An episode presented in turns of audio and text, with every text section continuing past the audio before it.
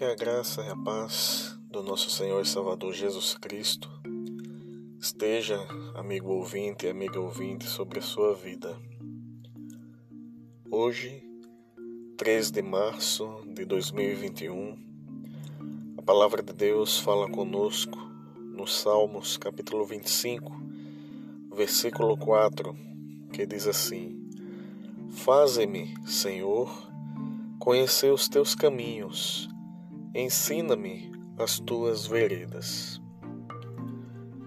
A palavra de Deus, ela nos convida a caminharmos com Deus, a conhecer Deus durante a nossa caminhada com Ele.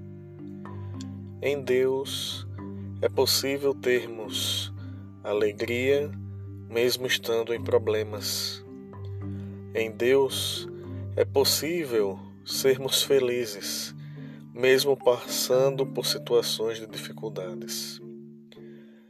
Amigo ouvinte, amiga ouvinte, esse é o Deus que lhe convida hoje a caminhar com Ele, a conhecer Ele, em andar com Ele, em andar nos seus caminhos. Deus, Ele está pronto para nos ajudar.